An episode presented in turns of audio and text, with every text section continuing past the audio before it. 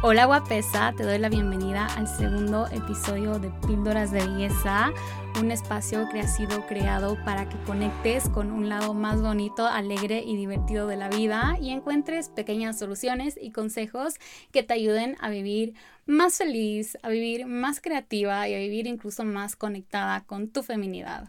El día de hoy te quiero compartir una pequeña capsulita con una reflexión de lo que para mí ha sido el vivir sin culpa por las cosas que me pasan. Y esto es súper importante porque yo era de las personas que se daba duro cuando le pasaba, entre comillas, algo malo. Y esto viene desde una creencia que hemos escuchado muchísimo en los últimos años de que tu realidad interna es un reflejo de tu realidad externa y viceversa.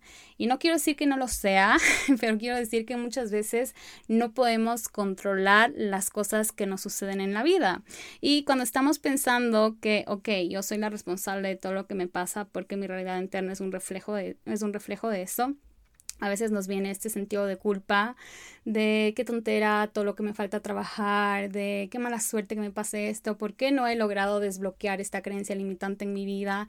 Y viene un montón como esta carga pesada de el, todo lo que me falta hacer para sanar, todo, todo, lo que me falta hacer para tener una vida, una vida entre comillas en equilibrio. Disculpen que me trabe, pero a veces hablo súper rápido y me como como las palabras. Entonces, por ahí eh, conversaba justo con mi psicólogo de este tema de la culpa, de que ciertas cosas te pasen. Y él me hizo ver y me hizo darme cuenta que muchas veces hay gente no tan buena, entre comillas, porque ya sabes que lo bueno y lo malo es relativo, a la que le pasan cosas buenas. Y hay gente muy buena a la que le pasan, entre comillas, cosas malas. Entonces, no siempre es la regla, no siempre es la regla de que si eres una buena persona y tienes una buena mentalidad y estás manifestando una vida expansiva, te van a venir cosas expansivas, alegres y divertidas. ¿Ya? Y esto es parte de la vida. Va a haber muchas veces que la manera en la que aprendamos sea a través de lo incómodo, a través de lo que no se siente tan bonito, a través de lo que se siente difícil. Y eso no es tu culpa, simplemente es la manera en la que la vida, Dios o como tú le llames del universo han escogido compartirte una enseñanza. Entonces no eres culpable de todo lo que te pasa, pero si tienes una responsabilidad de accionar diferente con las cosas que te pasan. Y obviamente esto implica un nivel importante de conciencia. ¿Y a qué me refiero con esto? No me refiero a un nivel importante de intelecto, sino de conciencia. Y cuando me refiero a conciencia me refiero a la capacidad de que tú puedas abstraerte o ponerte en un punto neutral con las cosas que están pasando en tu vida. ¿Ya? El otro día leí en un libro eh, en donde se hablaba de cómo resolver conflictos. Y este autor, que si no me equivoco es Guy Hendricks de The Big Leap, este autor justamente decía que la mayoría de los conflictos no se resuelven porque las personas se ponen en el rol de víctima. Entonces, yo me pongo en el rol de víctima en mi conflicto y la otra persona que está conflictuada conmigo también se pone en su rol de víctima. Y eh, cuando nos ponemos desde la victimización, todos buscamos tener la razón. El otro busca tener la razón, yo busco tener la razón, tú buscas tener la razón. Y ahí es súper difícil llegar a este punto medio en donde existe la empatía y en donde pueden fluir las soluciones. Entonces, este libro lo que te recomienda es que tú partas con la conciencia de que ambas partes siempre tienen la razón.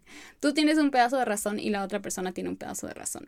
Y esto es súper poderoso porque ya no estás buscando quién es víctima de quién, sino y estás buscando una solución alternativa, inteligente y expandida para el conflicto existente, partiendo desde la empatía y desde la conciencia de que ambas personas tienen razón.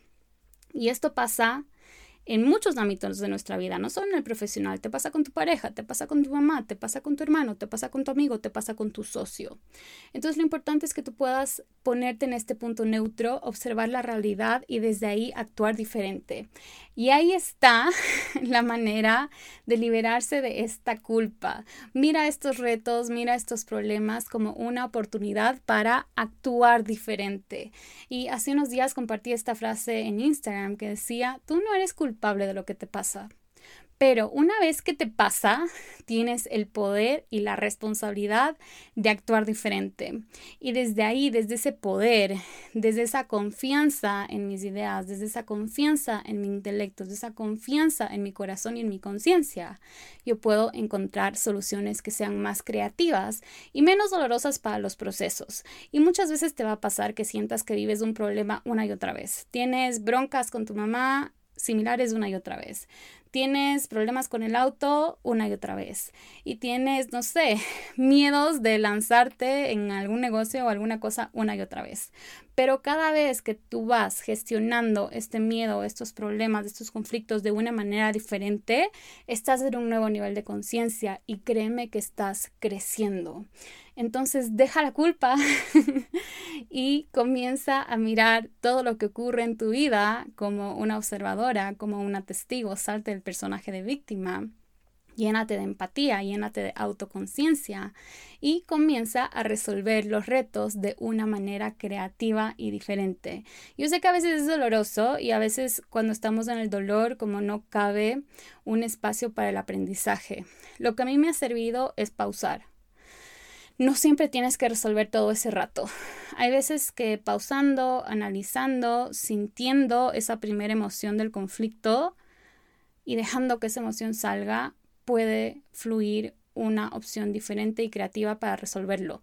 Entonces a mí en lo personal me sirve muchísimo escribir y si me sigues en mis redes sociales, especialmente en Instagram, sabes que escribo muchísimo. Muchas veces cuando yo escribo como que me relajo, mis ideas se asientan y simplemente descargo como la emoción que me está generando conflicto. Porque la mayoría los conflictos no tienen nada que ver con la persona, sino con la emoción que ese conflicto a ti te genera.